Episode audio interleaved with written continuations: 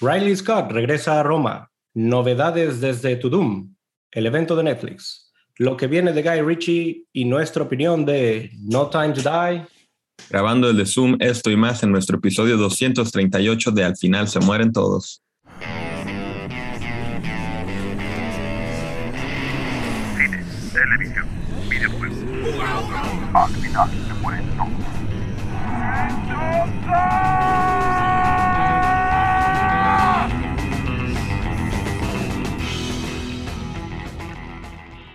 Hola, bienvenidos al final se mueren todos, episodio 238. Yo soy Bar Barson, conmigo está el buen Pepe ¿Qué tal? ¿Cómo están? y el buen Chiaba, Buenas, buenas. Aquí andamos todavía. salbordo para los compas. Está el bordo. ¿Has cambiado tu...? no, ya me- no sé, no, no he tenido tiempo ni de, ni de eso. O sea, digo, ahí luego. Ni de pensar en hacerlo. Mm-mm. Estaría bueno ahí que, que comenten. Que comenten qué, qué usuario te pondríamos. O que se también lo quede tengo que cambiar, güey. o que se quede hasta el bordo.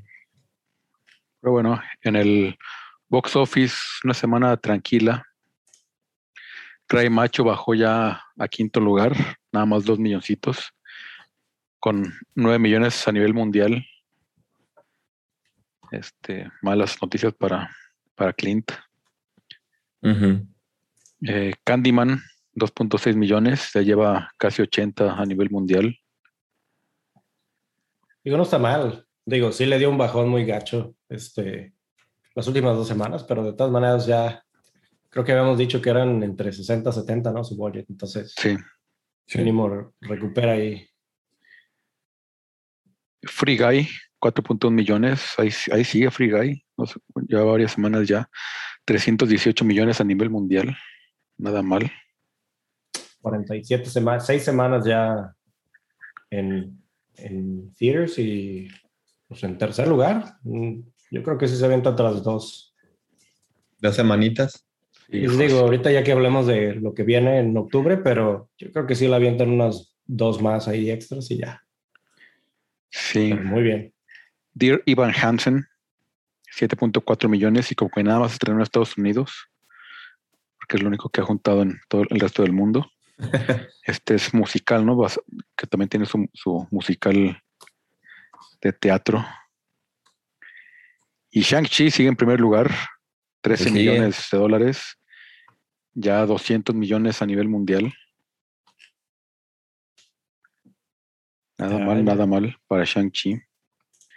Se quedó de las mejorcitas. Sí, ya, ya quedó dentro de las mejorcitas para... Como Pero favoritas, pues obviamente de este año, con pandemia, sí. Mientras tanto, aquí en México, riesgo bajo cero, en quinto lugar. Los camioneros del hielo. Esa es recomendada. Chilangolandia, 6.8 millones de pesos. Chilangolandia. Sigo sin saber qué es. Sí, lo que te iba a preguntar, ya sabes de qué es. Yo creí que era un festival, pero porque vi los, los, los, los carteles, pero ya ahorita que dicen es película me quedo. uh, Sí, pues comedia, ¿no? Chilanga. sí. Comedia de departamento Carlos como les Santos. Coda, señales del corazón, 9.1 millones de pesos. Que esta es la película de que sale Derbez, ¿no? Que estuvo en Sundance. Ya, sí. Y que, que supuestamente dicen que lo van a, o sea, van a aventarlo para el For Your Consideration, para el Oscar, mínimo el, el papel de Derbez, porque en Sundance lo alabaron mucho, Órale. quién sabe. La Casa Oscura, 9.1 millones. O sea, no, no sé prácticamente nada de lo que está en el top 5 de la taquilla mexicana. Es una película de Es- terror que dicen que está muy buena. Trae garantía Cinepolis de la Casa Oscura con Rebecca Órale. Ajá. Ah, ya. Órale. Es eh, The Night House. Night House, pero es de, de- del año pasado, es del, del 20. Ah, ok, pero hasta ahorita la están estrenando. Las que no se pudieron Sí, estrenar. e- es justo con lo que pasó con Riesgo Bajo Cero. Este, se, se estrenó antes acá. Bueno, más bien salió en, en stream aquí. Ey, Producida por David, David Goyer. Goyer. Ándale. Y Shang-Chi, 13 millones de pesos. 13.2. Sigue número uno sin indiscutibles, También acá. pero pues ya ahí viene Jaimito Bond Eh, a desbancarlo. Ya, ahorita. Ya son, son, es su salida, pero de todas maneras creo que se sale muy bien. O sea, sí, Chachi regresó, regresó a la vida a los cines, sin duda. Sí, y también como que el, el- el boca a boca le ayudó mucho a Shang-Chi porque se ha estado manteniendo ahí. No es así como pedazos, pero ha, ha bajado poco y se ha mantenido Ujú. bien ahí. es cuando también tienes la película solo para cines y no la estás compitiendo tú mismo con el streaming. Sí, no te Entonces- canibalizas a ti mismo. Exacto. Ahora que ya vienen los otros estrenos grandes como Dune, que va a estar en los dos, ahí siento que sí va a ser el canibalismo feo. Esperemos que no, pero las, las como las, las, las, las visiones de eso no se ven muy prometedoras para Dune, eh, conforme a eso, pues, la audiencia. Es que sí, y digo, obviamente ningún, este, ahora sí que productora de, de, de stream va a estar repartiendo también cuánto están teniendo de views, Ujú. pero si tuviéramos las dos partes, o sea, si pudiéramos, ahorita aunque canibalices, pero puedes ver las dos partes, a lo mejor podríamos meter un factor de que, ok, ya sé que está perdiendo lana en, en, en cines, pero porque pues, realmente están aquí en, Exacto. este, viéndola a través de, de, de su canal de, de su plataforma, pues. Sí. Pero pues, Sí, ahora sí que todo el mundo celoso, creo que nomás para... ¿Cuál fue la que vimos que sí, sí sacaron? Pues era nada más Black Widow, fue la Los única que... O Cruella, no me acuerdo de las dos, pero el único que sacó números fue Disney Plus. Sí, y nomás era como para tranquilizar, me imagino que en ese tiempo el- el- una producción grande, creo que sí fue Black Widow, Ujú. que nomás para tranquilizar a los, a, a los medios y no decir que era un fracaso, digo, aunque metió como 30 millones, si bien me acuerdo, un poquito más de 30 millones, pero creo que había metido como 60 o algo así en, este, En Disney Plus. en Disney Plus. ¿no? Voy a buscar esa nota, más para acordarme. Pero sí, ese que estoy diciendo una cosa perdonable. Ok, bueno, ya pasando noticias, este, hay poco, pero hay, hay noticias interesantes. Este Wonka, la película que nadie pidió, es, televisa- es televisada por Timothy Chalamet, el niño de moda. Dirigida por Paul King, que esto está interesante, director de Paddington 1 y 2. Eso ya, ya, eso ya lo compramos, ya. Sí. Este agregó a su cast a varios actores, entre ellos este Rowan Atkinson, mejor conocido como Mr. Bean, Sally Hawkins y Olivia Colman. buenísimo. Buenísimo cast. Muy Con buen Sally cast. Hopkins. Sally Hopkins pues, es la mamá de, de- del niño que sale en Paddington 1 y la increíble Paddington 2. Todo el día ha trabajado con, con ella, pero qué bueno que le vuelva a hablar a este proyecto, Wonka. Y pues sí, sí, sí, por el nombre del director llama la atención, más que nada. Sí, y se ve que va a ser como una producción muy inglesa también por los actores, Sí. Sí, sí, sí. muy al estilo de Paddington. ¿Y anunciada cuándo? ¿Cuándo va a salir?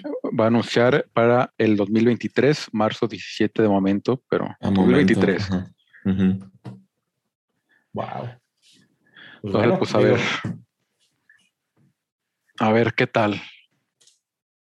Bueno, pero pues por mientras llega esa, esa película que nadie había pedido, que de todas maneras sí, ahor- ahorita nada más con el cast sí, sí llama la atención, pero digo, por mientras la esperamos, pues podemos empezar a despedirnos de, de James Bond, ¿no? De James Bond, Daniel Craig, que ya, ya terminó su última entrega. Ahorita ya Carlos nos va a estar platicando de ella, pero pues algo que, que ya sabemos de Daniel es de que ya empezará a tomar un papel este, para Broadway, eh, como su papel principal como Macbeth, y Ah. ac- acompañado con como este, su, su pareja, este Lady, Lady Macbeth, sería Ruth Nega. Bueno, Nega. Nega. sí, sí. Este. Pues a ver qué Sí, tal. sí, no, sí, sabíamos que cantaba Daniel Ah. Craig. O sea, todo un estuche de monerías. Este. Pero pues a ver qué tal. Digo, Matt Beck ahorita lo están como explotando mucho también con la película de, de, de Cohen, que el que va a hacer este con, con Denzel Washington. Este, y está bien, pues son los clásicos de Shakespeare. Eh, eh, hay una película, la del Trono de Sangre de Akira Kurosawa, que está también basada en Macbeth. Es una buena adaptación, se me hace. Este, ya de, de los 60, 50 más o menos. ¿Cuál era esa? ¿La de, de Throne of Blood? Ajá, Throne of Blood. Ajá. Sí. Digo, ya, pues es que es realmente cómo poderlos hacer, volver locos de poder, ¿no? con, con, con, la historia de las, de las brujas que le las brujas. Sí. Es, es, muy buena historia, es muy buena historia, Macbeth. Pero bueno, al menos ya tenemos un, un, buen actor, la verdad, o sea, considero Daniel Craig muy buen actor. Y este, pues es un papel que sí le va a exigir bastante, digo, ya, el teatro. Broadway aparte. La verdad no, no conozco si él estuvo alguna vez en teatro, pero digo, sí es, sí es algo mucho más exigente. Me, me dará gusto poder ir a Broadway y verlo. Me dará Pues a ver, y, y sigues con mucho trabajo, porque también eh, recordar que él es este el inspector LeBlanc en las películas de Ryan Johnson, que ya, hizo su segunda parte, pero creo que había firmado otras dos, ¿no? Entonces, eh, es, eh, es, detective va a seguir siéndolo. Eh, sí. Y ahora a ver, a ver, va a ser uno de los temas que vamos a hablar al rato, pero ¿quién, quién va a ser el próximo James Bond? Mientras sí. tanto, Riley Scott confirma que Gladiador 2 es un hecho, no solo un rumor, es un hecho y que el guion ya se encuentra en proceso de escritura eh, y comenzará con la preproducción cuando termine de su, su, el proyecto que está grabando ahorita, que es eh, Napoleón, que, está, y Napoleón es Joaquín Phoenix, que era el villano en Gladiador, en la 1. Entonces, sigue con trabajo Riley Scott a sus 83 años. Este año estrena dos películas, está grabando una superproducción histórica que es Napoleón y ya va a regresar para mí, a mí en lo personal, una de sus mejores películas, si no su mejor película, que El Gladiador 1. Porque es que también Blade Runner la tiene entonces ahí está. Pero. No, sí, sí me voy por Gladiador. Definitivamente. Uf, sí. fue, fue, una película. No, un película. Uh -huh. Pero, pues, ¿qué? ¿qué? ¿qué? es lo que pueden esperar ahí? O sea, como, digo, no, no sé qué, qué pensar de cómo tomarlo desde ahora sí que son que 22 años, 23 años después. Sí, sí pues en el 2000. Pues, pero yo creo, igual y la historia del, del niño, ¿no? Del, del hijo. ¿Será? Sí, pues porque de qué más se puede. Creo que sí. Es que, había... es, que es justamente eso. O sea, que creo uh -huh. que había hecho muy buen cierre. Sí, perfecto este... cierre para, para el español, Maximus. Uh -huh. A veces eso es lo que me, me, digo, entiendo por qué se hace por marketing y que pones una, una secuela, una precuela, algo que estás agarrado, algo que la gente ya lo identifica, pero digo, a veces, a veces es bueno dejarlo y dejarlo con esa fantasía de que nomás estás viendo ese, ese paréntesis de ese universo, ¿no? En este caso de Gladiador. Y, y, creo que tiene de dónde, digo, o sea, tiene de dónde realmente sacar con su, con su, ahora sí que con, con su filmografía que tiene, o sea, poder sacar una historia igual, este, digamos, de, de, de, la edad romana, o sea, de donde están en ese tiempo y pues, totalmente deslindada de, este, de esta película, de Gladiador. Uh -huh. No lo sé. Sí, que también no, no hay muy buena, no, no, tengo buenas experiencias con, con los regresos de Ridley Scott a sus, sus franquicias viejas. Así es. Como cuando regresó a Alien hizo Prometheus. Dos porquerías. sí. Sí, sí, sí, totalmente, pero bueno, sabemos también por qué las cosas las hacen de quererse amarrar de, pero sí. pues, ojalá que... ¿Cuál fue la última película que hizo Riley Scott antes de, de, de, de las que va a sacar ahorita? La de House of Gucci y la de The Last Duel. ¿Cuál fue la de...? las últimas? All the Money Digo... in the World, ¿no? All the Money in the World habrá sido. Sí, probablemente. Uh, The Martian también fue. Es que tiene demasiado, esas, se uh -huh. mueve demasiado.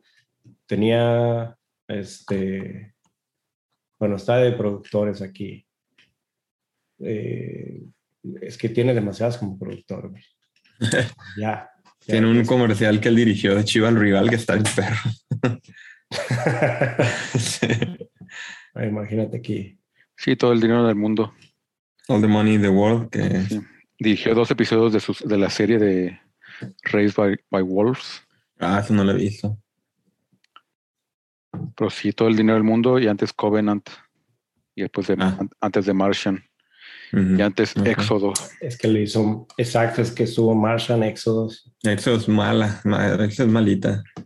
Covenant no la he visto, pero me han dicho que es mala. Barça.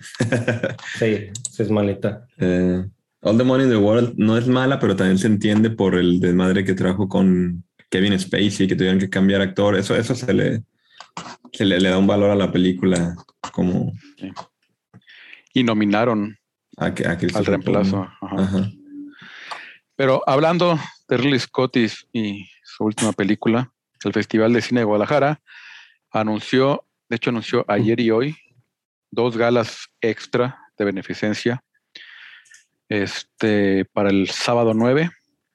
que La primera es Ron's Gone Wrong, que es una animación de 20th Century Studios, este, que se ve entretenida y para morros.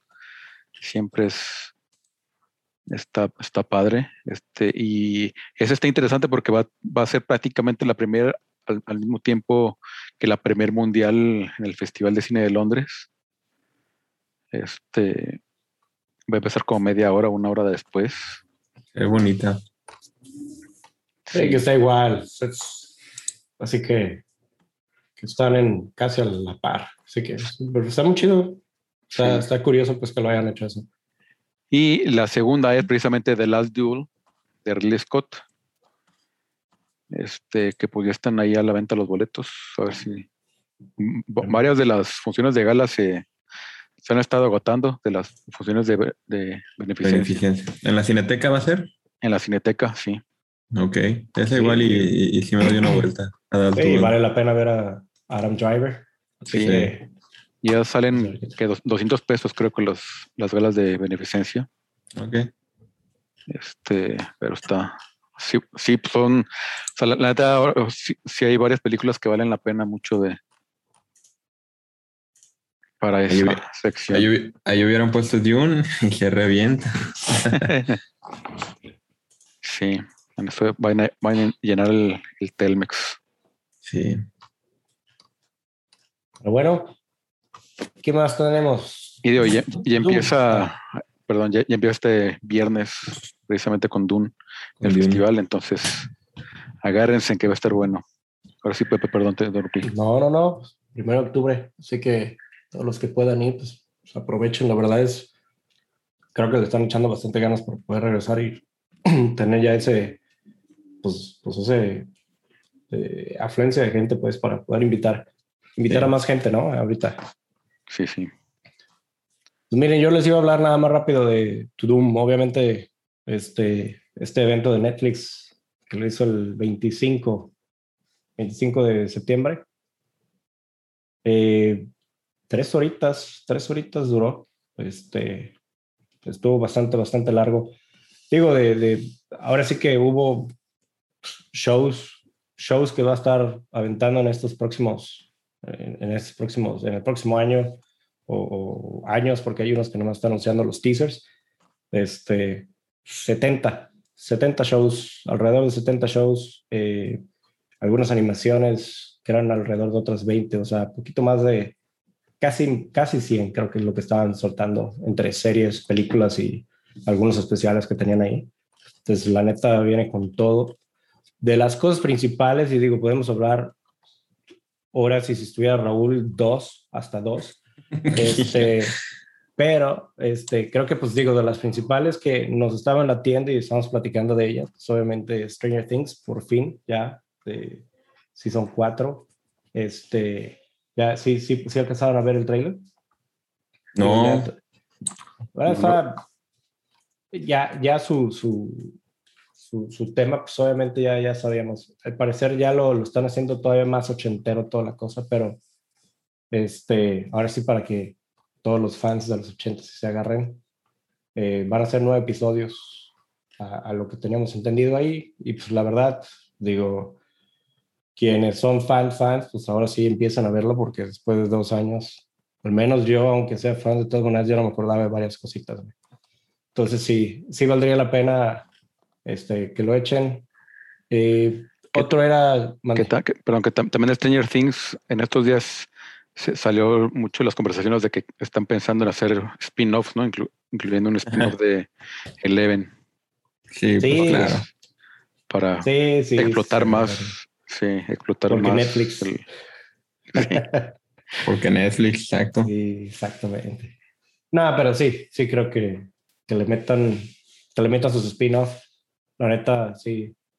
Sí tienen tela de donde cortar, la verdad. Y pues, digo, el teaser ya está ahí. eh, está en su página de internet o en página de YouTube también. Vale la pena y darles un refresh, pues obviamente ya con todo lo que había pasado en la, la, la última temporada.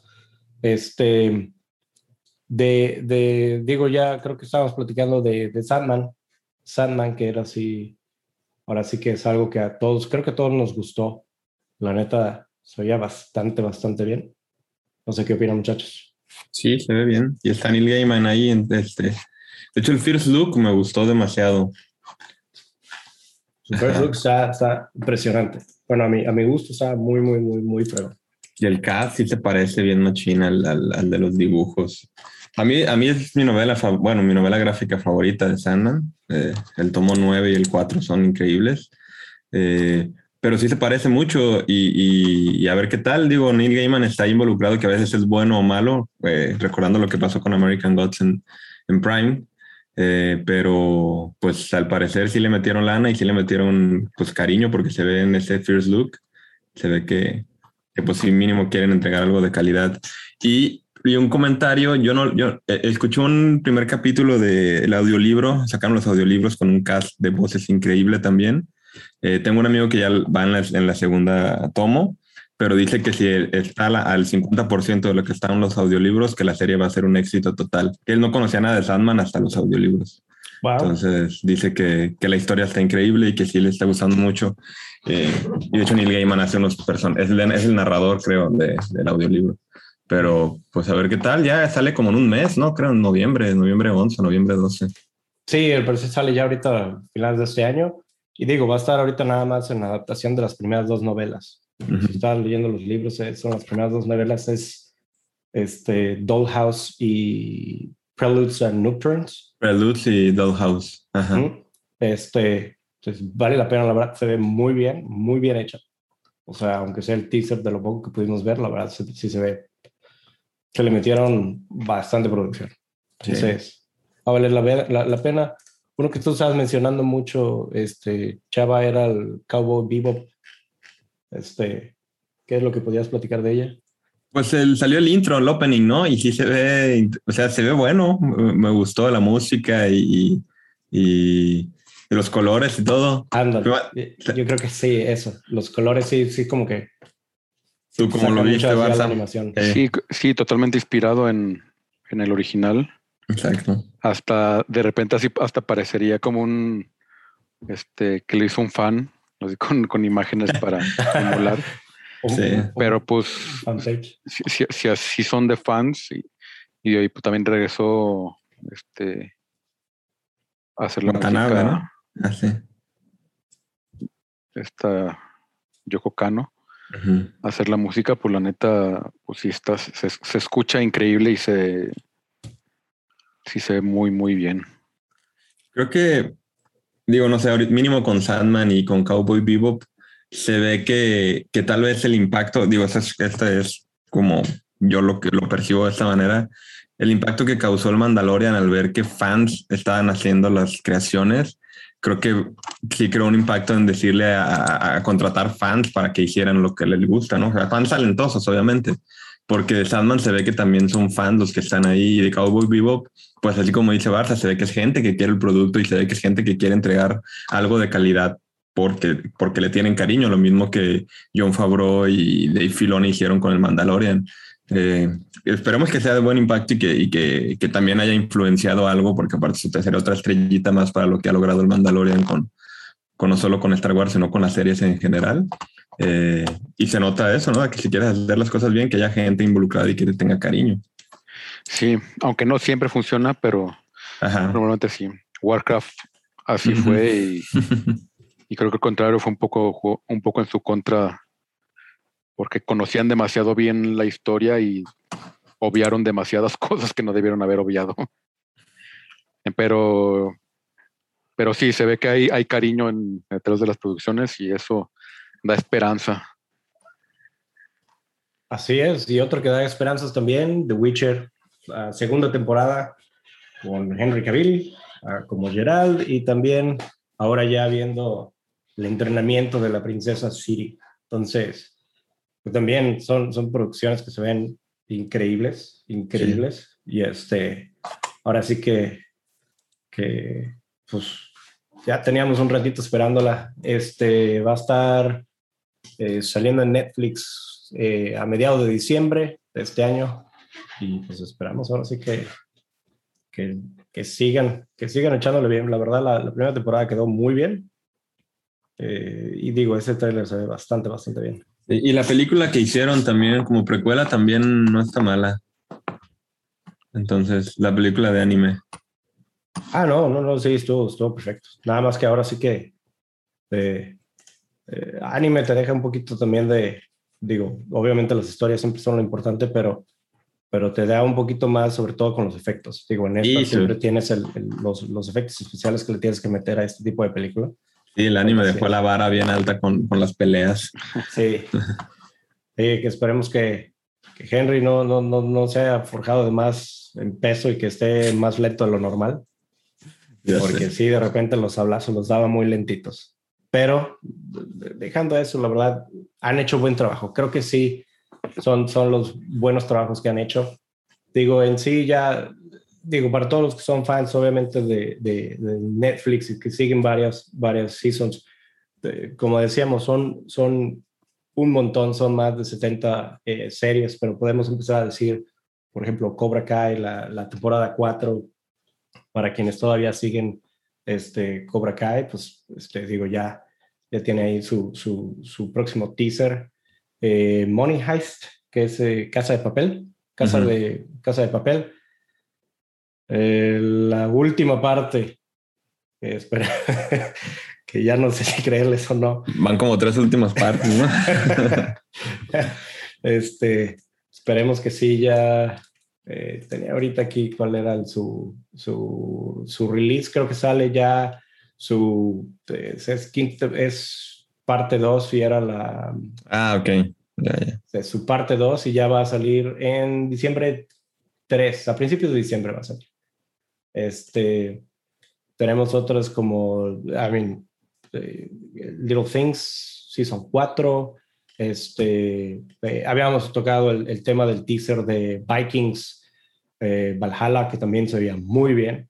Este, está, eh, es el first look todavía, pero la verdad está muy bien, muy recomendable. O sea, recomendable que eh, puedan ver, por ejemplo, la cuántas temporadas va, es, va una temporada, ¿no, Carlos? ¿De qué? De Vikings. Vikingos. Sí, Va- ¿Valhalla? ¿O cuál? sí Valhalla y, y creo que había otra, una, una secuela, una secuela a esta. No, e- esta va a ser la secuela. La Valhalla. Perdón, una precuela a esta. ¿Precuela de esta?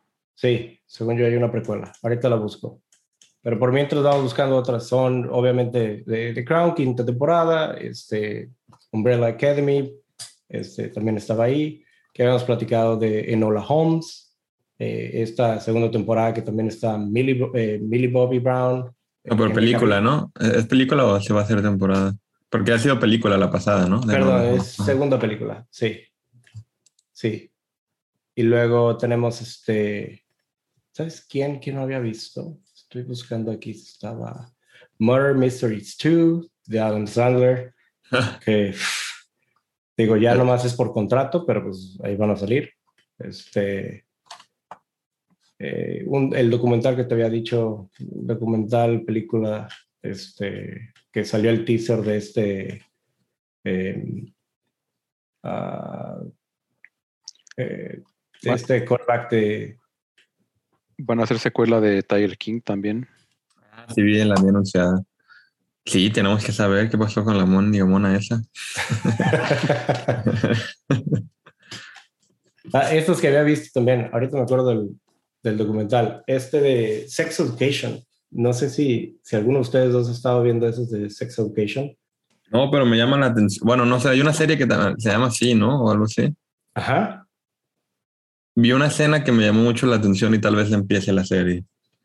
Sí, no ah, los he, los he visto que tienen, tienen bastante hype. Ujú. La verdad es de que no, no, no me he puesto a verlas. Ya saben que si, este, las empiezo a ver ya tengo que terminar y la neta no, no había visto muchos reviews así. Tiene hype, pero no, no he visto que sean tan buenos en reviews. Pero digo, ahí está manteniendo más y más, más entregas de este, de este tipo de, de- de- Serie. de serie. Y el documental se llamaba Calling in Black and White. Es esta, un poquito de, su, de la historia de Colin Kaepernick, quien era el Ah, quarterback, ya. el quarterback de, de, de los San Francisco, de los Niners, 49ers de San Francisco. Sale ahorita en octubre 29. Sí, que Este, fue también como. e- Esto es súper interesante porque pues, todo. O sea, poquito después salió todo el movimiento de Black Lives Matter ujú, y, y pues todo el mundo empezó, o sea, pues em- empezó la violencia y todo el pedo y así. No, es que esas no son formas de decir, güey. Colin Kaepernick in- intentó hacerlo pacíficamente hincándose y lo corrieron del NFL. güey. Ujú. ujú, exactamente. No, sí, sí, sí, muy, muy contro- controversial todo lo que estuvo pasando. Va a ser una serie limitada. O sea, es como, sí, es como un documental de lo que está pasando. Entonces, digo, pues, la verdad es, es, recuerden que él es un, un- un- es adoptado por una familia blanca y pues es toda, todo este trama también con él, con los, con los, ahora sí que golpes, golpes de realidad que tuvo y pues todo este, toda esta situación. Vamos a ver qué tal, qué tal va a estar ese proyecto que está, que está teniendo él. Oye, es una voz que tiene que ser escuchada, la verdad. Qué bueno que le están dando ahí un documentalillo Sí. que, que ojalá sea bueno para, para poderlo ver y que cause impacto en, en, pues, en la NFL, en el deporte, que, pues, que es donde tiene que también darle voz a eso en lugar de callarlos. Y por ejemplo, Nike, Nike nu- nunca lo. o sea, siempre lo apoyó y le, le Sí. mantuvo su contrato y todo. Salen Sí. unos comerciales de Nike también, sí. Sí. Y bueno, CTX Films anunció el título de una nueva película de Guy Ritchie. Eh, pues es una, una nueva película de espías con nada más y nada menos que Jason Statham y llegará a cines el 21 de enero del próximo año y tendrá por nombre Oper- Operation Fortune Ruse, Ruse de Guerre, Ruse de Guerre, no sé cómo se pronuncie. Eh, los guionistas son Ivan Atkinson y Mam Dives, que ya ha trabajado con ellos en The Gentleman y Grat of Men. Eh, y el cast, que es, pues es lo que tiene un poco ahí nuevo, eh, porque va a trabajar con Audrey Plaza, Josh Harnett, Cary Elwes y eh, un rapero británico que se llama Booksy Malone. Estos tomados con Jason Statham, obviamente. La película trata de un agente del MI, eh, MI6, Orson Fortune, que va a ser eh, interpretado por Statham, y él reclutado por una alianza de inteligencia global llamada Five Eyes para rastrear y detener la venta de una nueva tecnología de armas mortal que amenaza con alterar, alterar la orden mundial. Pues el- es, la trama es la genérica de espías, ¿no? De MI6, ajá.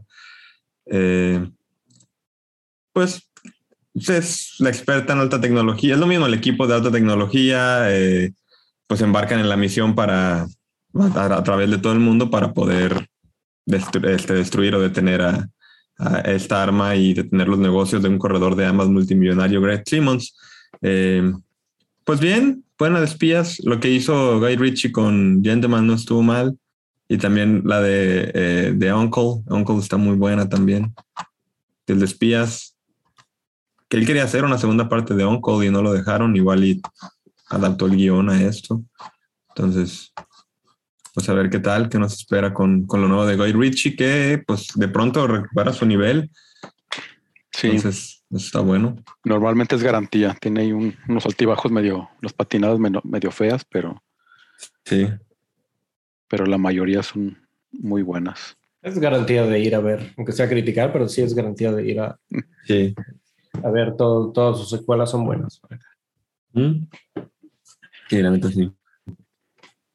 Y bueno, para cerrar, hay unas noticias rápidas. Eh, una de que hoy se anunció eh, el libro de Boba Fett o The Book of Boba Fett para Disney Plus y su fecha de estreno será el 29 de diciembre de este año. O sea, antes de que se acabe el año vamos a tener el primer capítulo al menos de, del libro de Boba Fett. Eh, esperado, muy esperado. Y también Shigeru Miyamoto en el último Nintendo Direct anunció que va a haber una película de Mario Bros. Animada por no me acuerdo el, nombre del estudio, pero es el que hizo la de Sing, la de mi villano favorito. Eh, y el cast de voces, eh, pues son Mario va a ser Chris Pratt, la princesita o Peach va a ser Anna Taylor Joy, eh, Luigi va a ser Charlie Day, Bowser va a ser Jack Black, Donkey Kong va a ser Seth Roger y Honguito o Toad va a ser Keegan Michael Key. Un mínimo en inglés, un cast ahí diverso. yo todavía creo que le debieron de haber dado un poco de oportunidad al que hace la voz de, de Mario, lo ha hecho toda la vida. Creo que todavía los, los, los catchphrases de Mario los puede grabar él porque sí está en el cast también. Eh, no sé si como extra o algo, pero los wow, los, los catchphrases de Mario creo que sí los va a grabar la voz original porque está su nombre en, el cast. Entonces, a, ver qué tal. Es animada a recordarle a la gente. A ver qué. el próximo año, en el 2022, se sale, diciembre de 2022. Pues suena bien, digo, porque ya vimos que adaptarla con personas nunca va a funcionar. Sí, Una cosa muy bizarra. Bizarrísima. Intentar hacerlo. Pero pues bien, yo creo que ya se habían tardado en, en intentarlo de nuevo. Había una caricatura también antes, salía en Club Nintendo, me acuerdo, en los sábados. Bien chafa también. Es, muy difícil. La, la neta, la temática de Mario, digo, en juego pues, está perfecta, pero ya ahora sí que tenga, que tenga diálogos, diálogos y razón, ahí es como que dices, realmente no tiene sentido. sí, ya sé. Pues, a ver qué tal. Mínimo, el cal de voz está bueno, son actores conocidos y actores. Son buenos actores, nada más no sé qué, tan, qué tanta química podrían haber tenido con, con el, tema de Mario Bros. O sea, Jack Black ya sabes que es un, sobre todo de, Bowser, va a ser, va a ser buenísimo. Y va a cantar ACDC. sí, Seth Rogen, no sé, no lo sé. Y Chris Pratt, pues digo, tiene su carisma, pero pues, Mario. Otro monito de Lego. sí, otro que se va a cargar ahí. Pues, pues Chris Pratt y Charlie Day son los, salen en, Lego Movie. Charlie Day es el Spaceman, el, que quiere hacer una nave todo el tiempo. Entonces ya han trabajado juntos. Pero sí, como dice, al final a ver qué, qué, qué resultado nos deja. Esperemos algo bueno. Y a mí tampoco se me hace tan buen estudio de animación. Ese creo que la única película que creo que me gusta un poco es la de Sync y tampoco me encanta. Pero pues Light Animation, no, me acuerdo el nombre, pero esperemos que hagan un buen trabajo también. Esta animación y, es, y está Nintendo ahí detrás. Sí, exactamente. Creo que sí, también Nintendo no tiene que, no, puede dejar caer esto este, otra vez, aunque ya hemos visto que varias veces sí la dejan gacho, gacho, pero pues bueno, es animada, creo que tienes, tenemos más fe en que sea animada y que tenga buenas voces, buenos actores, como sus voiceovers. Y pues esperamos lo mejor, digo, todos somos fans de, de, videojuegos y que Mario Bros, pues obviamente va a estar en nuestros corazones, esté quien, quien esté ahí. Sí. Perfecto. Pero bueno, ya pasando a, a nuestras reseñas en este, este, ya creo que Chava ya has visto varios de Visions que han parecido hasta el momento yo, no he tenido chance de ver nada, tristemente. he visto cinco y en general se me han hecho buenos todos. Hay uno que no, me, no está tan bueno comparado con los demás, pero en general todavía está bueno. Eh, lo que sí, el primer episodio es una cosa espectacularmente épica e increíble en todos los aspectos, guion, animación, eh, acción, historia, todo, en todo, en todo, en todo, en todo, que vale mucho ver la pena. Yo lo vi dos veces eh, son, duran 10 a 15 minutos, creo que el más largo dura 18 o 20 minutos, no recuerdo, pero sí vale la pena mucho verlo, mínimo el primer capítulo, que es el que más me ha gustado al momento, y hay otro que, el cuarto episodio, creo también me gustó mucho. La música está increíble de ese también. Eh, lo que puedo decir es que sí están buenos y sí llenó las expectativas que, que nos crearon con los trailers. Eh, hay unos un poco más infantiles, pero aún así están muy bonitos hechos. Al final de cuentas, hay gente japonesa detrás de la animación. Eh, y pues bien, la verdad, es un proyecto que sí está muy bueno. A ver si, no sé si va a haber una, una segunda antología, antología, pero pues a ver qué tal. ¿Tú, eh, Pepe, tú la viste también? No, de hecho estaba esperando ver como que ya que terminaron todas para aventarme, ahora sí que eh, todos los episodios de uno. Ah, no, pero la, la soltaron todas de golpe.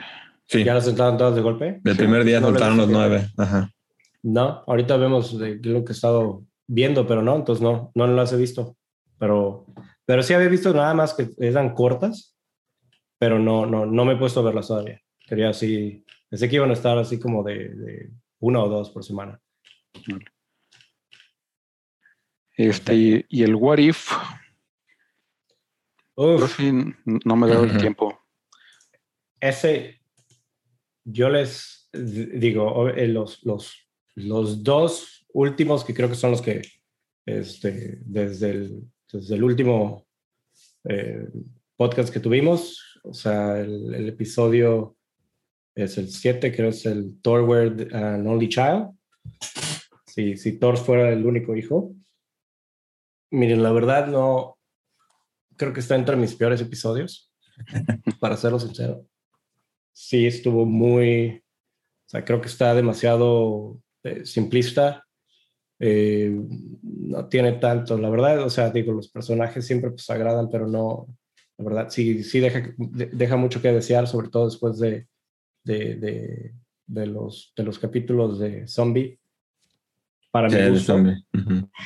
Pero el último, el que salió el día de hoy, que es de Ultron, ¿qué, qué pasaría si Ultron gana? Uf, es el, es el que creo que todo el mundo ha estado esperando este, Ajá, en ya toda la vine. serie. Ya llegó Warvin. Llegó Warwin justo a tiempo para hablar de El Word If Ultron y de está bueno, güey. De hecho, lo vi hace ratitito. Sí, no, es lo que, lo que estaba diciendo de que, digo, para no estar spoileando tanto a Chava y Carlos, o sea, Ajá. es de lo que todo el mundo creo que ha estado esperando.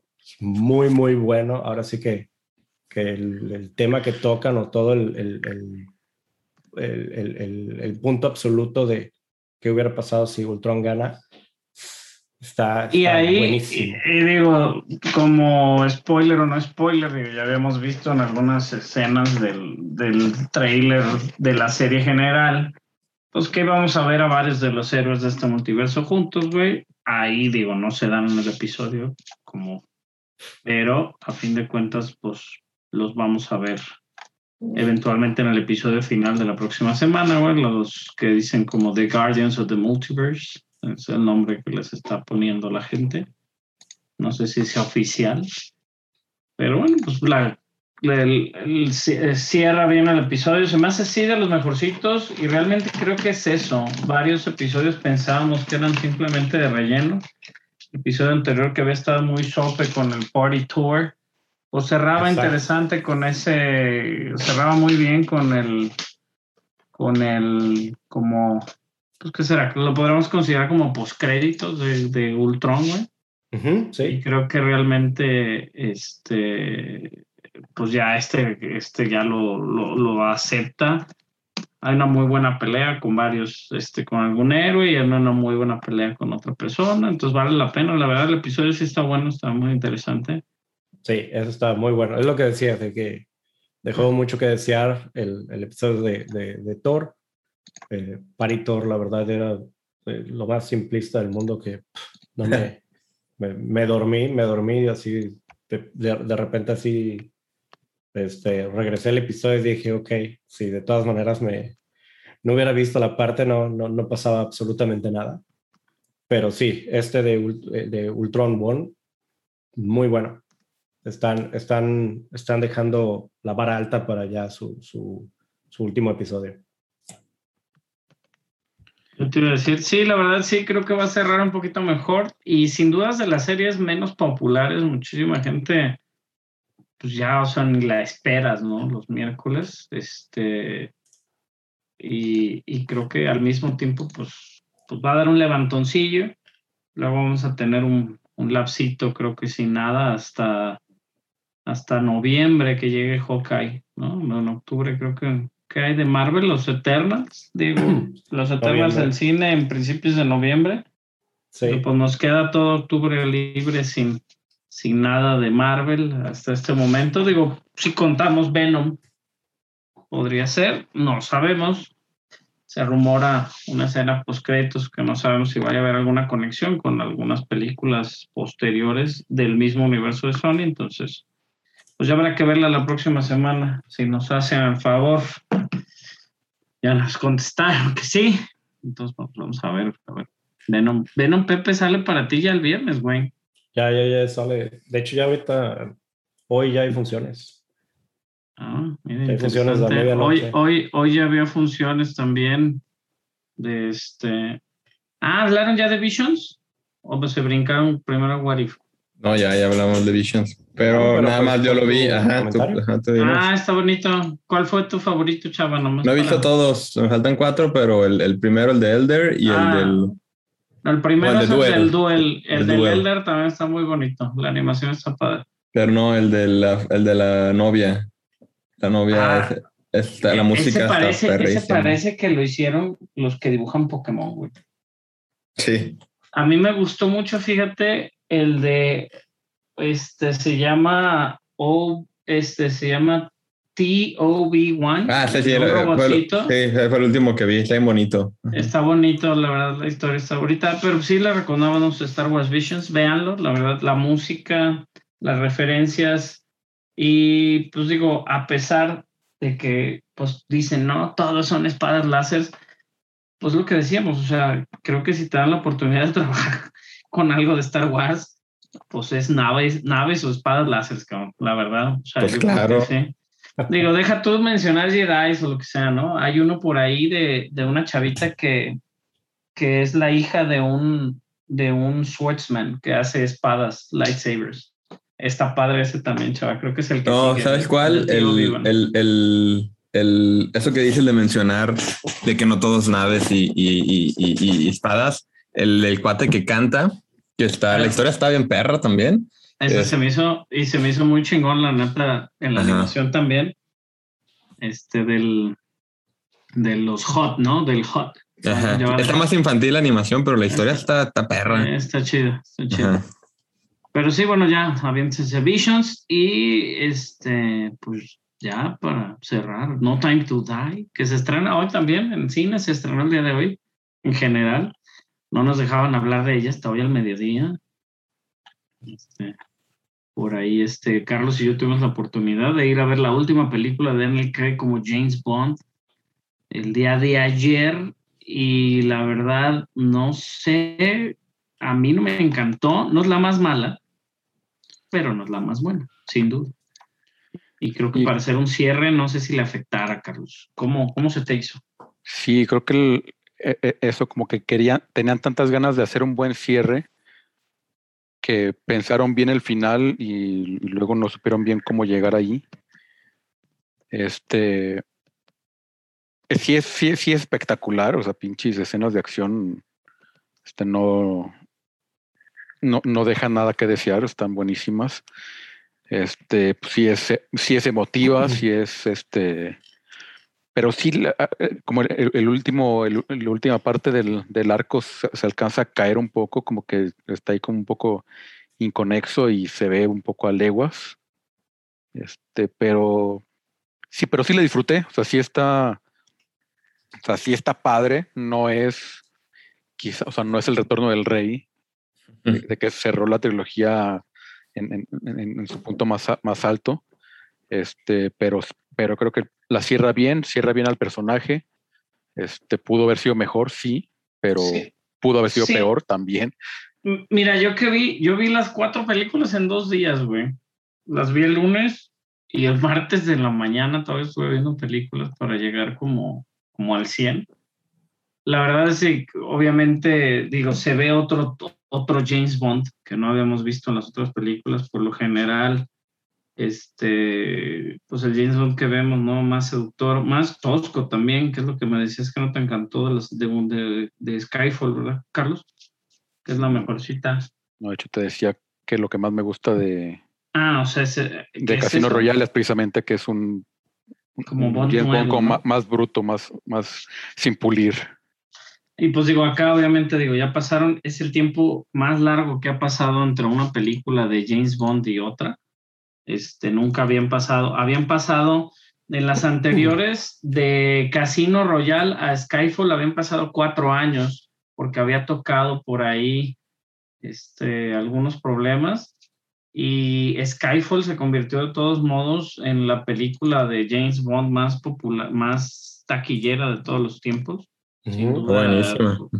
es- sí, a mí se me hace muy buena. Eso le ganó el boletito de regreso a, a, este, a Sam Mendes, director de 1917, para regresar a Spectre. Spectre no es tan buena, pero no es tan mala como Quantum of Solace. ¿no?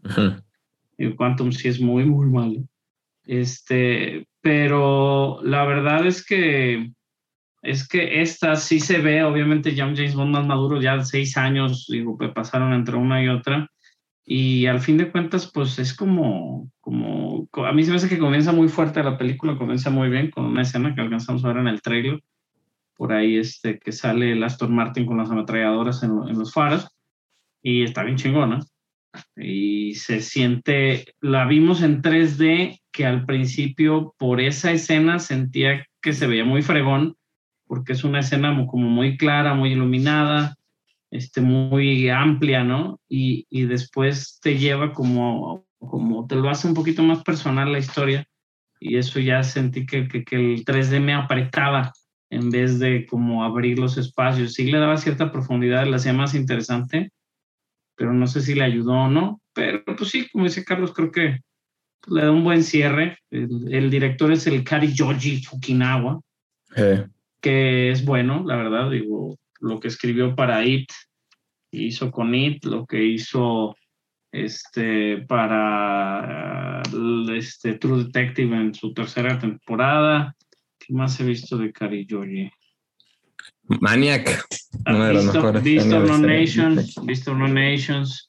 Tiene muchos créditos él también de productor y muchos créditos también de escritor, entonces realmente digo multifacético Kari Yoji, que, que pues la verdad se está bien, se me hace que le entran mucho al drama este, en el tercer acto, en la parte final, y a mí me perdieron un poquito ahí los diálogos, se me hacían muy explicativos, así como, o tratándonos de explicar todo lo que estaba pasando como si fuéramos tontos.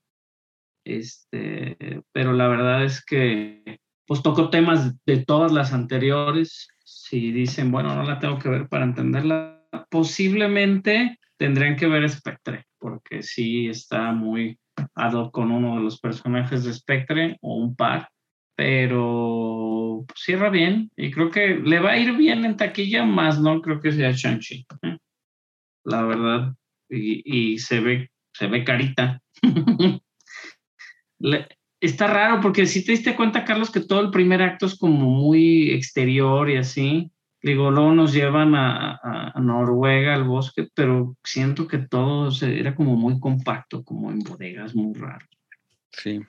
Y, y fíjate que no me acordaba ni siquiera que lo habíamos visto en 3D.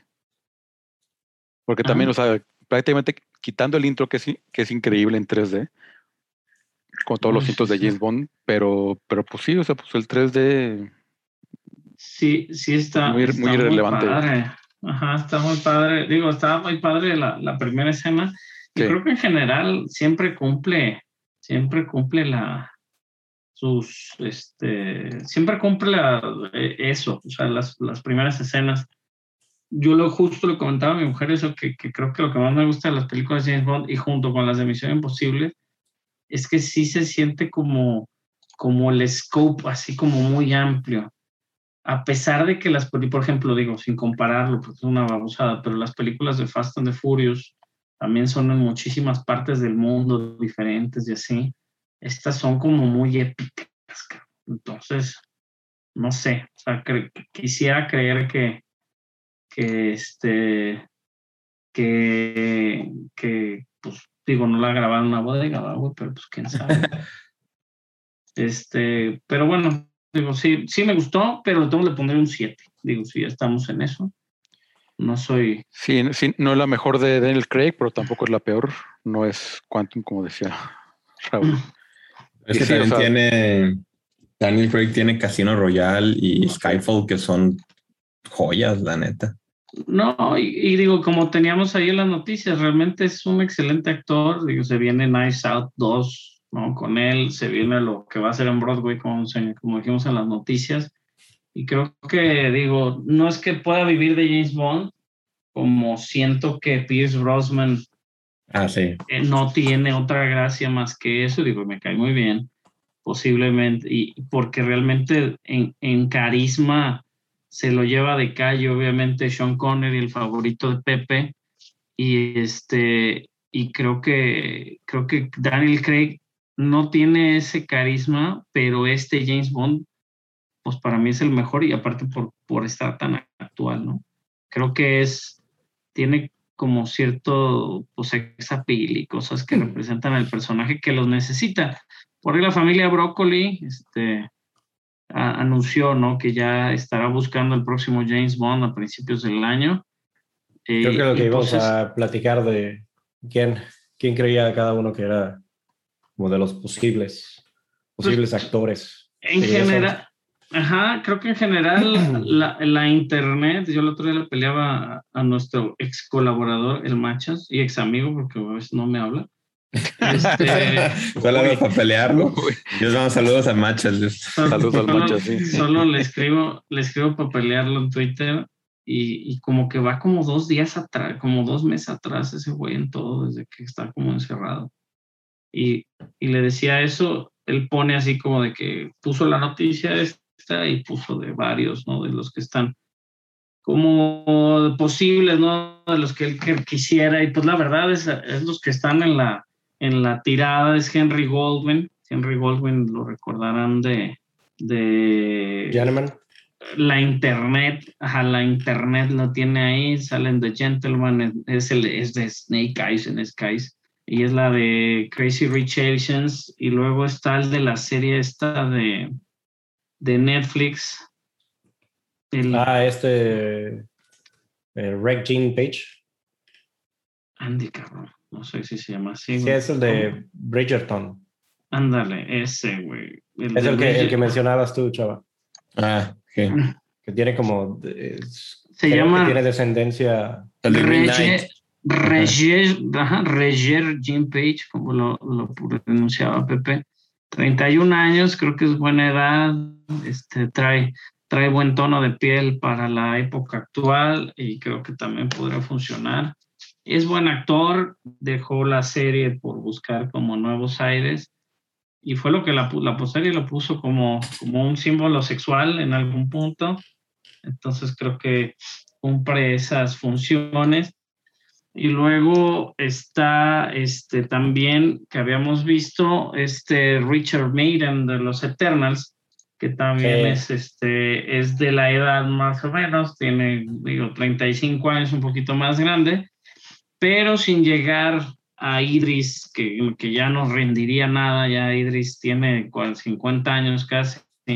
Henry Cavill, que ya está grande, la verdad, este, digo, 38 años. 38 años podría estar bien, pero creo que Henry Cavill, al haber sido ya Superman, pues, Y, Pues y no. villano de, de Misión Imposible. ándale, dijo que le gustaría poder ser un villano de James Bond. Eso Mm. sí. Dave Patel era el que yo decía, ¿no? Mm. Dave Patel, que es Ah, el ¿tú que sale en, Patel? en Green Knight, en, en Small Dog Million- Millionaire. Ay, sé. Está, está raro. Es Digo, él también, también. él también es, Es ajá, también 31 años y del Reino Unido. Pero si lo ves sin bigote y así, Dave Patel todavía se ve muy joven, güey. Sí, no tiene el sex appeal que. Ajá, ajá. no, no, creo que, creo que sí parte del personaje este es el sex appeal, entonces, Que bueno, eso decían de Daniel Craig y mira. pues mira, Es que digo, era, hay era un gente cambio que sí le gusta, güey, pues. ¿eh? Ajá, hay gente que sí le gusta, güey, o sea, realmente creo que, este, este, creo que hay, o sea, creo que hay gente que sí, que sí les, pues, o sea, dices, sexy, pues todavía, ¿no? Hay un chingo y hay gente que no coincide, pero Daniel Craig, tiene un cuerpazo el güey. Supongo que ya se va a dedicar, ahora que se dedique a hacer. Es su tercer o cuarto show de Broadway, ¿eh? Ya ha hecho varios. Eso es lo que quería, quería ver, porque no, no, sabía si realmente tenía o no. Este, no, sí, sí. Sí, había tenido tres antes. Este. en. No sé, la verdad, digo, cuando puse la noticia ahí con ustedes. Este. Pero sí, güey, tiene varios. Tiene, ahorita te digo bueno, y estábamos viendo ya de otros dos que, que al momento no has mencionado que se me hacen difíciles de ver, pero sé que tenían un, un hype en internet que era Tom Hardy y Idris Selva. Sí, Idris, te digo, por la edad yo creo que ya no, no la libra, va a cumplir 50 años. Y Tom Hardy, Tom Hardy tenemos que ver, pues es sus, papeles, sí, pero sus papeles siempre han sido un poquito más como locuaces, no es tan, digamos, vocal, o donde tiene demasiado, digo, ahorita vamos a ver en Venom, creo que es de las que más, las que más tiene. ¿Qué había hecho? Digo, ayúdenme a pensar, ¿qué había hecho este, este güey, el James Bond, perdón, fue el nombre. Daniel Craig. Daniel Craig. ¿Qué había hecho Daniel Craig antes de James Bond? Había hecho una este, layer cake de espías de, este Matthew Bond, que fue su fue la primera película de Matthew Bond después de producir este, las primeras de Guy Ritchie. Ok. Tuvo mucho más interacción en, en series de televisión entre los noventas porque los... Enduring Love.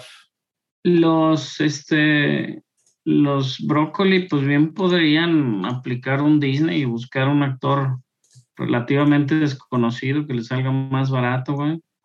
Y este, porque creo que la verdad los que están en tope, en, el, creo que el Reger Gene Page podría traer la ventaja, güey, la verdad. Este, porque de los que están como como cerca del, de la edad, etcétera, etcétera, o algunos ya están más arriba, pero ya son actores mucho más reconocidos, güey. Sí. Que no le podrías como desconectar. A fin de cuentas, quieras o no, James Bond, pues es un personaje estilo Harry Potter, güey, que vas a cargar como, como fuiste James Bond siempre, güey. Sí, ¿no? sí, eso, nosotros decíamos, cierto. Ajá, yo platicaba con mi mujer de eso, de que cuando eres James Bond, pues ya eres para siempre James Bond, ¿no? Y cuando eres chica Bond también era un tema, güey. O sea, James Bond tiene todo un, o sea, todo un misticismo detrás, obviamente por la, la, tonalidad sexual, etcétera, etcétera, pero al mismo tiempo las canciones, o sea, es importante haber hecho una canción para James Bond, es importante, es este, importante también, pues haber dirigido una película de James Bond, que si bien no son estoy viendo aquí los, como los rankings de franquicia, güey. Y, pues digo, son películas súper ganadoras, güey. Pero también cuestan un dineral. sí, Skyfall costó 250 millones. esta última. Skyfall costó 200, güey. Entonces creo que, eh, digo, la anterior nos regaló el, desfile de Día de Muertos. Digo, la de Spectre, y, y, es eso, o sea, siempre como que son también un evento en el cine, entonces digo, también sería importante que le fuera muy bien a esta para, para que no vayan a querernos dar un, James Bond más íntimo en la próxima película, así de que no, sí va a ser más, más íntimo. Va a ser como año uno otra vez, ¿no? Para que no les cueste. Ni Aston Martin va a tener, lo va a tener rentado. Este, bien milenio. Hay un, chingo, hay, un chingo, de James Bond, este, de Aston Martin bien chingones, que trae. Pero sí, güey, la verdad creo que, creo que es eso. A ver qué pasa con James Bond. Se las puedo recomendar, yo sí las puedo recomendar, la verdad, pero, pero si les gustan, no sé.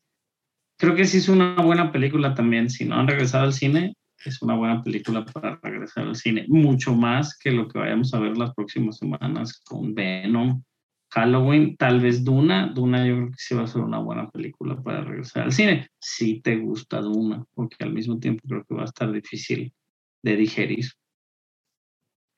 de procesar, sí. Eso, de procesar. procesar, eh, de entenderla y, y Como todas las películas de Villeneuve, para empezar, y aparte con, con un tema como Dune, como la novela de Dune, que también trae lo suyo. Pues a ver.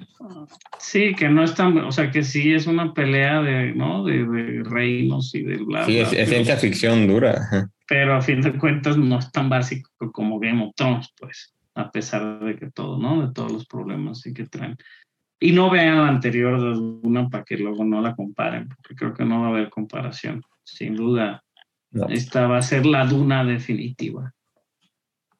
Sí. Yo lo- le tengo mucha fe al, al güey este parte de Villanova es bueno.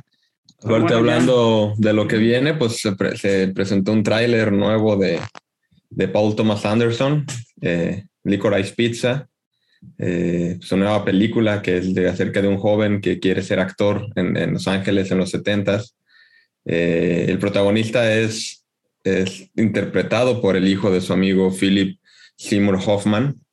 Eh, le está dando la oportunidad a su hijo como, creo que eh, Seymour Hoffman salió en la primera película de PTA, la de Sydney. Entonces ahora la primera película del, del hijo es, es este, va a ser Licorice Pizza y coprotagonizada por Alana, Alina, Alana Ha- Haim, que es la guitarrista del grupo de, de Haim, que Paul Thomas Anderson le hace todos los videos de música, eh, con Bradley Cooper, con Sean Penn. Algo está pasando con un micrófono. Ah. Y pues a ver qué tal. A mí me gustó mucho el, el tráiler, la verdad, mucho. A mí me gusta mucho el cine que hace Paul Thomas Anderson. Y pues a ver qué tal, a ver qué ahora con qué no- nos trae. Eh, ¿Ustedes lo vieron? ¿Cómo lo vieron? Yo sí, Sí, lo vi. Se ve muy buena. Sí, se ve muy bueno. Sí. El tipo de, de escenas que está tomando y los, los zooms que hace está, está Sí. muy, muy chido. Sí. Es un, es un fresh de todo lo que estamos viendo ahorita. Creo que sí es algo más fresco de lo que. ah, Más más bien no más fresco, es simplemente algo que él hace muy bien. Este, está, está muy chido, está, está muy recomendable para ver el trailer y que enganche a mucha gente. Ojalá que este, este tipo también de cine sí lo puedan ir a ver. No, Sí. y ya, y ya cerrando el año, ¿no? Como creo que, creo que, este, ¿cuándo sale, chava? Eh, no sé, la verdad no sé, no sé fecha, pero yo creo que ver, la, la va, a salir para, para los Oscars. Sí, 26 de noviembre. Es lo que decía, digo, Ah. ahorita ya cerrando el año, por obvias razones de pandemia, se nos va a saturar de, de películas, este, blockbuster, ¿no? Nos faltan Eternals, este, los, los Ghostbusters, este, Spider-Man, luego la serie de Boba Fett, güey, que también anunció, este, la salida. Eh, el, o sea, creo que va a ser, pero al mismo tiempo también hay muchas de French Dispatch que ya salen en, en 20 días. Sí, Nightmare Alley, Last Night in Soho, se vienen todas las que faltaban. Sí, había, había, había varias que también están ahí en la carrera, entonces pues digo, va a haber para todos los sabores. Este, la, la película esta de Belfast, hablamos de ella la semana pasada también, que se ve buena. Ah, sí, que es la favorita al Este- momento, dicen. Ándale, eso no sabía. Pero sí, o sea, digo, se ve bien el tráiler, este, se- me choca el pelo de, me dan ganas de golpear a, a Bradley Cooper. Bradley Cooper. Sí, y se ve que el no. papel así es. No, y, y- y se ve bien porque como que regresa a contar historias como, como la de... eh, ya se me fue el nombre, Boogie Nights. Boogie Nights también fue en los 70s, al final de, de, de- de la época de film a, a digital. No digital, no me acuerdo cómo, cómo era. O sea, cambiaron de, de, film a, a, a videos eh, en la industria del porno y es una peliculón, Boogie Nights. Luego se clavó mucho en, en, en hacer películas con Daniel Day-Lewis y luego entró al mas- a Master con, con Philip eh, Hoffman, Philip Hoffman. Entonces ahora regresa un poco atrás a la misma época donde empezó haciendo películas, ¿no? Hablar de los 70s y del mundo del cine. Eh, a mí sí me emociona porque Boogie Nights es como de mi top 10 de películas favoritas. Y Magnolia pues también no se diga, entonces a ver qué, a ver qué tal. Creo que también digo House of Gucci, güey, que es la otra que. Ah, Sí, las dos ahí. de, de Ridley Scott. No, Sí. Digo, West, West Side Story es un musical a fin de cuentas, pero no le- Ajá. Ajá, pero bueno, habrá que, habrá que ver que, cómo se viene esta de, de Licorice Pizza. Y, y de series, pues de Vikings Valhalla, Ya tenían rato que no hacía nada en la serie. Este, yo nunca vi Vikings, ¿vieron Vikings? Sí. De hecho, es lo que yo te iba a decir, Carlos. Era la serie de History Channels que tuvo, este, y esta es básicamente la secuela 100 años después. Sí, sí, Vikings. Sí, 100, ah, 100 años después. por eso, por eso los estaba haciendo como, si tiene una secuela de, de alguien, pero ya no me acordaba si era de ciertas, de ciertas temporadas o de qué era. Pero era la de Vikings de Sí, Vikings de Ragnar Lo- Lothbrok. Ajá. siete temporadas, sí. Sí, la la, yo vi como tres capítulos, digo, está muy padre y todo, pero no la. Yo me quedé no en la la cuarta y luego se, se- se me traspapeló y pues, me tengo que poner al. Ya no sé ni dónde la pasan. Pu- Pues es, pero de repente que la, la- se, Seis se- temporadas tuvo. se acabó de- un- una vez que se acabó la, la temporada y en lo que llegó el, el- la siguiente de repente no la vi y de repente ya eran siete temporadas Pues bueno, la, secuela. Vikings Valhalla del escritor Michael Hurst. Eh, diré del Vikings normal del escritor Michael Hurst tuvo seis temporadas y Valhalla pues ya es totalmente aparte. Habíamos pues, mencionado hace algunos muchos podcasts el montón de cast y bueno pues ya está el trailer para verla va a estar en Netflix. Pueden ver de Vikings Valhalla. No sé la fecha de salida, fíjate que es lo que estoy buscando, que realmente creo que es importante. Estoy viendo 24 episodios. Para finales del 2021, lo único que tengo como fecha. Supongo salió, digo, salieron un montón de trailers del ¿no? Hablaron. Sí, Sí, sí, sí, sí, ya, Sí, fue parte de lo que estuvimos sí. hablando, pero no, no, Eh, no tenía una fecha ahí específica, nada más este 2022, 2020, 2021, finales de 2021, principios de 2022. Pero bueno, ya para que viene esta semana que, que recomienden Ahora ver. sí, Chava. Chava, Skyfall, vean Skyfall. Yo vi el, el primer capítulo de la nueva serie de HBO, eh, Sin of a Marriage. Está, pero buenísimo. Bueno, mínimo el primer capítulo piloto Ya. Son Yo capítulos semanales. verlo, con Oscar Isaac y Jessica Chastain. Está basado en una película de Igmar Bergman. Entonces, es, es- la verdad es un drama muy, muy bueno. Eh, van a ser capítulos semanales y creo que vale la pena seguirla porque va a ser una de las series, es la serie de HBO del año, yo creo. Van, van tres ya capítulos. chavo. Ya tres, ajá. Vi el primero apenas porque no había tenido tiempo, pero sí vi, sí vi, vi que habían dos, iba dos, no había el tercero. Sí, este, pero sí. no, a mí se me hace que está intensona. Yo me la quiero. Sí, sí, pues como Digo- todo el cine de Bergman. Ajá. Sí. Sí, no, creo, creo que va a estar heavy, pero habrá que verla. Sí. Eh, nunca había visto Adventure Time y empecé a ver eh, y, me gusta, creo que está divertida. Me gustó mucho el primer capítulo. Tengo como, como cinco capítulos. Entonces también la quiero recomendar por si hay gente que no la había visto. Eh, mínimo momento. HBO Max también. Ajá, el primer capítulo se me hizo algo increíble, tipo Rick and Morty, así de, de en cuanto a la narrativa. Más infantil, obviamente, pero sí. Y vi eh, Squid Game o el juego del calamar. eh, Así la bueno, viste. Sí. Yo no me Sí. quise subir al mame. ¿Está buena? Eh, sí está buena, pero lo que les decía, no soy el tipo de público para ese tipo de series. O sea, a mí no me gusta tanto el horror el gore y, y a mí la sangre sin sentido no, o sea, no me llama la atención. De hecho, a mí me la recomendó eh, mis amigos de Los Ángeles, que si les están echando de más saludos a Carlos y Diego, eh, me la recomendaron y vi el primer capítulo y la verdad no me, no me atrapó y dejé de verlo. Ya después cuando vi tanto mame dije, ah, cabrón, y le pregunté a, ellos de que, oye, en realidad sí está muy buena porque aquí está haciéndose un boom. Y me dijo de que sí, está increíble, que no sé qué, pero le dije, que a mí no, a mí no me llama la atención eso, ¿no? La sangre sin sentido, sin justificación.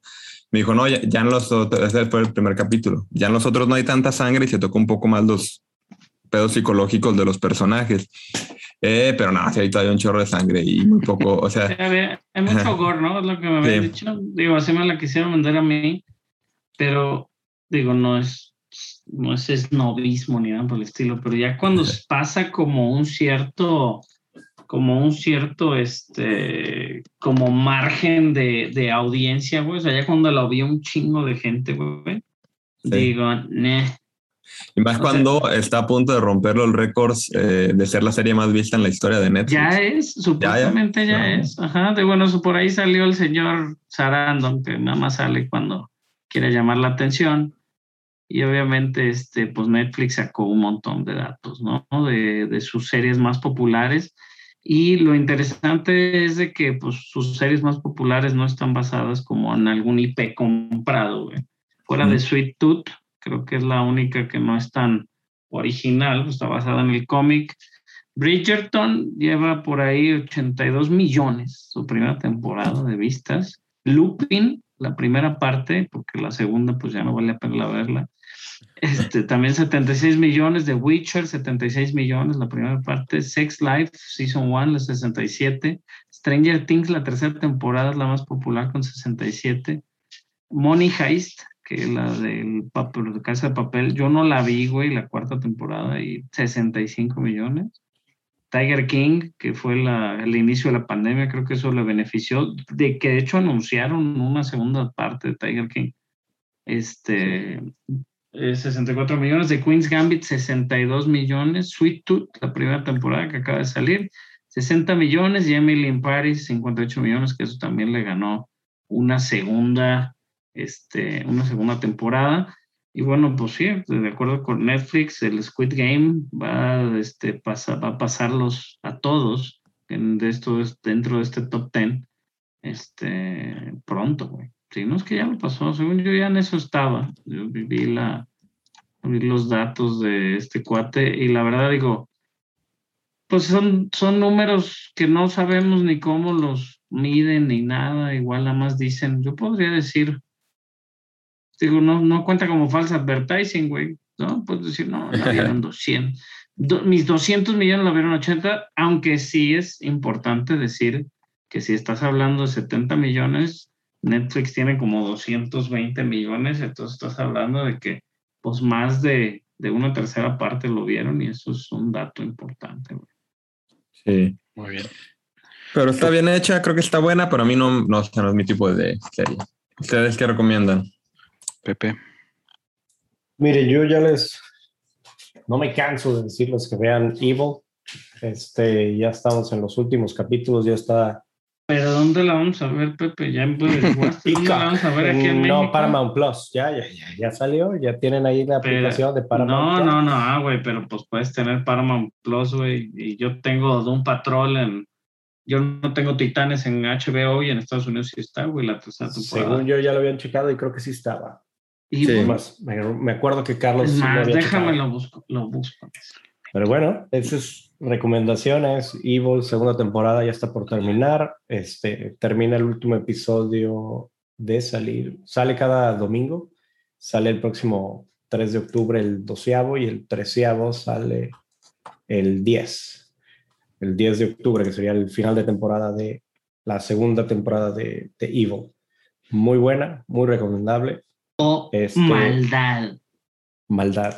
maldad. Este, otra que ya les había también mencionado que estuve esperando, creo que desde, desde junio que empezamos, que, que- que me uní entre junio y julio, que era El símbolo perdido, este, basada en la novela de Dan Brown. El mismo nombre, ese está en Peacock. Este, me ha estado deja- de- dejando de desear, para ser sinceros. Este, va- van, son sus capítulos, salen, eh, creo que es cada viernes. Eh, van dos capítulos.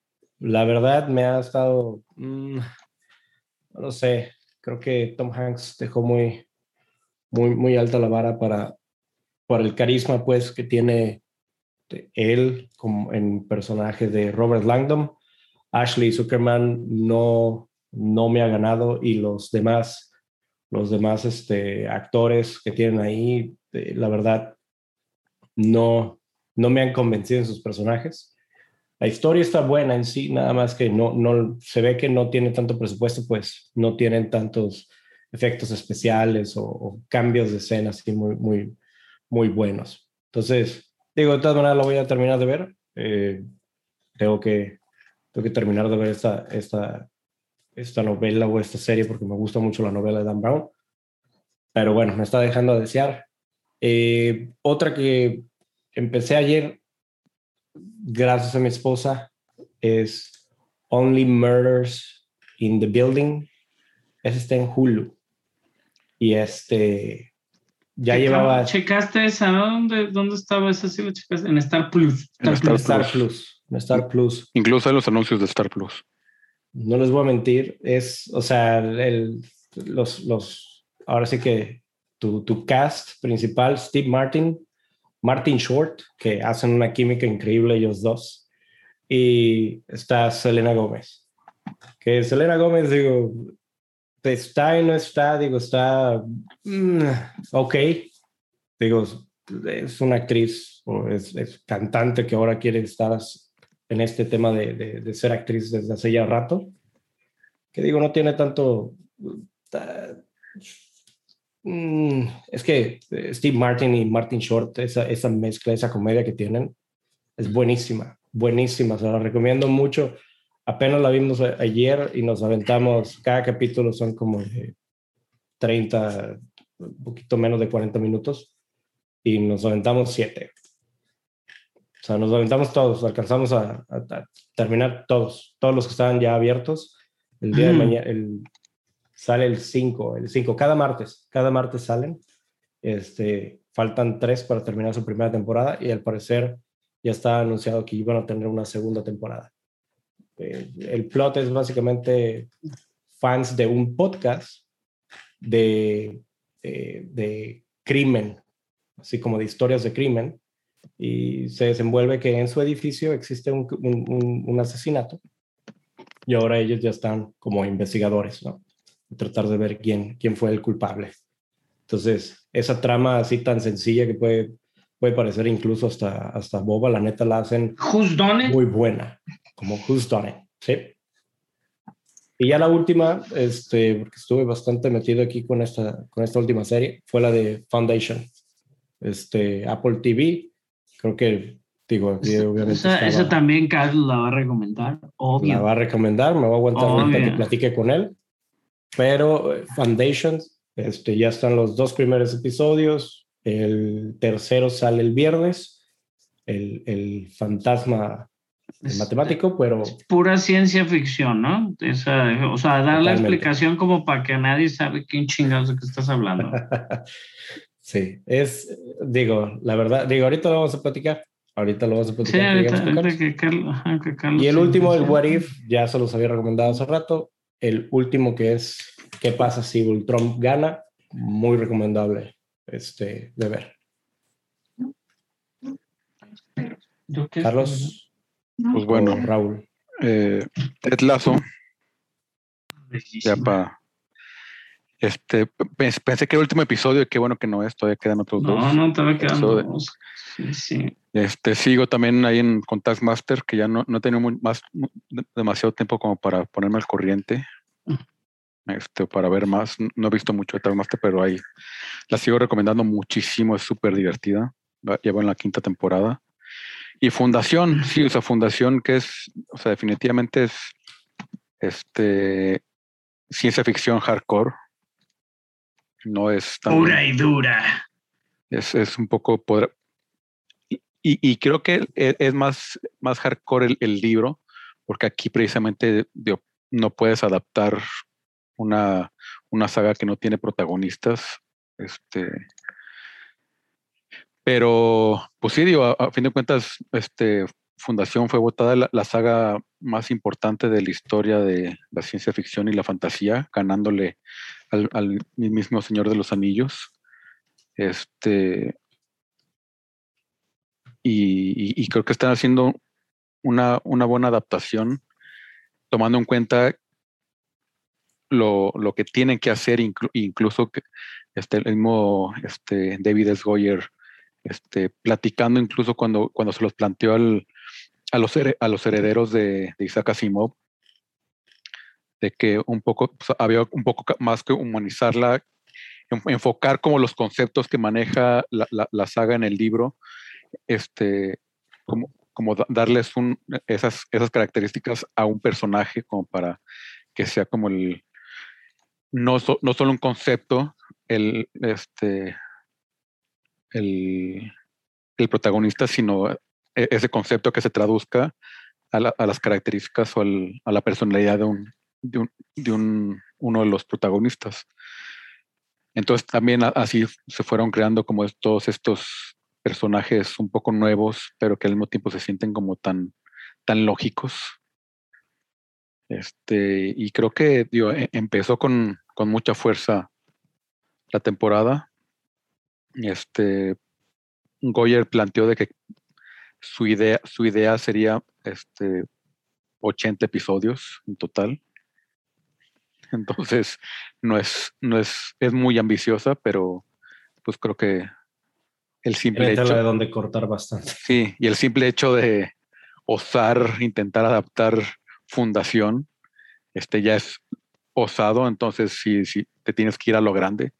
Y creo que, creo que van por buen camino. A ver qué tal. Sí, lo que te, lo que te mencionaba, digo, Carlos, de, de, de si tratan de leer el libro y luego ver la serie, van a notar que las secuencias están un poquito cambiadas, pero creo que sí, sí, sí es algo muy normal que pase, pues el, el, el hecho de que te tienes que atrapar con algún personaje para seguirlo y entender el plot a- a- alrededor que va de ese personaje, tiene mucho que ver cuando en el libro, pues, pues básicamente te está lanzando a, a esto es lo que pasa, esto es lo que tienes que estar haciendo, en este momento estás, y, y- y- y, pues ahora sí que estás, estás un poquito más a la, a la, a la guardia de tu imaginación en vez de, de, pues en, un, en una serie, en una tele, donde pues obviamente tú estás, ahora que tú estás como, como siguiendo a alguien, ¿no? Y está bonita, ¿no? Aparte, Uf, está bien, tiene bonita. se nota se nota el- el- la producción que tienen en los en los, en los escenarios o en los paisajes que tienen ahí sí está, verdad- increíblemente La hecho. verdad creo que es el plus de Apple Plus, sin duda. Todo se ve excelentemente bien hecho. güey. Hasta el Morning Show, Súper bonito. el Morning Show que nosotros lo hemos estado, o sea, yo lo voy al día en Morning Show y creo que, que este, la producción se ve impecable, cabrón. Y, y lo, lo que hemos visto de Apple Plus, sin duda, digo, Ted Lasso, lo más recomendable, pero sí, todo se ve muy bien hecho. Y pues supongo que es una la de las producciones más caras, ¿no? Para ellos. Sí. debe de serlo sin duda sí ¿Tú, Warwin, qué viste que recomiendes? Pues mira, pueden ver en Apple Plus, ya que van todas las películas de James Bond, vean este Being James Bond, el documental, con el señor Daniel Craig ahí para que lo vean, este que, que llora y da un discurso muy emotivo, ya lo habían recomendado la semana pasada. Este, pueden ver, mm, vi yo la película, también la semana pasada y se me olvidó recomendarla, salió una película que se llama Nightbooks, de niños, de miedo. Y está padre. Está producida por, por este, nada más y nada menos que este, ay, güey, ¿cómo se llama? Se me fue el nombre. Justo cuando lo tenía en la punta de la. El de Spider-Man, el de Multiverse of el de Sam Raimi. Está producido por Sam Raimi. Está interesante, digo, sale ahí este Kristen Ritter, que conocemos como como Jessica Jones, pero por ahí sale de bruja y es, es- el niño de Timmy Failure, que me ha gustado mucho también esa película. Y está interesante, tiene ahí como, como medio creepy para niños, ahora que se viene la época de, de miedo. Pueden ver también, está obviamente el What obviamente este Star Wars este, Visions, pero nueva, nueva esta semana he estado viendo Hacks. Hacks que está en HBO. Ganó. Ah, ya sé cuál es, la tengo guardada. nominada-. Estuvo nominada como a 15 Emmys, güey. Sí, ganó mejor capítulo de comedia. Ajá. Ajá, ganó su piloto, es increíble. Su piloto te atrapa inmediato, que es el que ganó mejor escritora, escrit- escritura de un capítulo de comedia y mejor capítulo de comedia, o mejor dirección de un capítulo de comedia por ese mismo episodio. Entonces estuvieron nominadas sus dos actrices principales. Este, una ganó, la que es la actriz principal, Jean Smart, que ya es grande de edad, pero es chistosísima, güey. Y este, y es de una de una este, stand-up comedian que tiene como una residencia en Las Vegas. Una residencia me refiero no a una casa, sino que tiene como fechas constantes en Las Vegas y al parecer lo tiene haciendo muchísimos años y pues el estarse poniendo vieja la está sacando un poco al mercado y su contraparte es una escritora de cosas este, de comedia, pero a fin de cuentas ella este, tuvo por ahí un momento de que la canceló la internet por un tweet medio obsceno que subió, güey. Entonces tiene que buscar trabajo y ahí se, se desata la aventura. Pero está padre, la verdad, los diálogos son muy inteligentes. No puedo comparar con Miss Maisel, que, realmente le da tres vueltas a lo que quieras, pero sí son diálogos muy inteligentes. Está chistosa la serie, güey. Pues creo que ya también para distraerte y reírte, güey, es, es muy buena vean las películas de James Bond, la verdad vale la pena, a pesar de que Quantum Solace es muy enfadoso, están muy bien hechas, güey. Este, y creo que eso fue lo que vi esta semana. Digo, Morning Show, he estado viendo también, este, pues ahí ando campechaneando un chingo de cosas, güey, pero no, ni acabo una ni me clavo en todas. De repente veo esta Sex and the City en las mañanas que mi vieja la pone cuando me levanto. Pues muy bien. Es una extraña hora para ver Sex and the City, a las 8 de la mañana, creo. Pues bueno, ya para terminar, no, en, al final se mueren todos. Rory Mitchell, director no tan conocido, pero su película no, Nothing Hill, traducido como un lugar llamado no, Notting Hill. En, en, español, este es un clásico, clasiquísimo de las comedias románticas. Sí. Yo la vi hace poco. Sí, falleció a los 65 años. Este, no, no se dijo mucho de las causas, pero pues saber que pues era, era buen director, este, muy querido también por actores y este hubo mucho mucha reacción a, a su fallecimiento y pues que descanse en paz. Muy Sí. buena película Notting Hill, definitivamente. Sí. Descansa en paz. Y Que bueno, Regresó a la vida Notting Hill a este güey, ¿no? A, a- a Hugh Grant. Sí. Andaba ahí, pero creo que fue, fue, fue muy exitosa Notting Hill. Sí. Y pues bueno, gracias por escucharnos. Nosotros nos despedimos. Este, ya saben, al final se mueren todos.com, ahí están todos los episodios, todos nuestros links a nuestras redes sociales. Al final se mueren todos.com diagonal nuevo. Ahí está siempre el último episodio. Y pues yo soy arroba Barson. En todos lados. Arroba, arroba pepe.tirado 1985. Prometo, lo va a cambiar. Ay, que no, Cambia. sí. Arroba soy el campeón.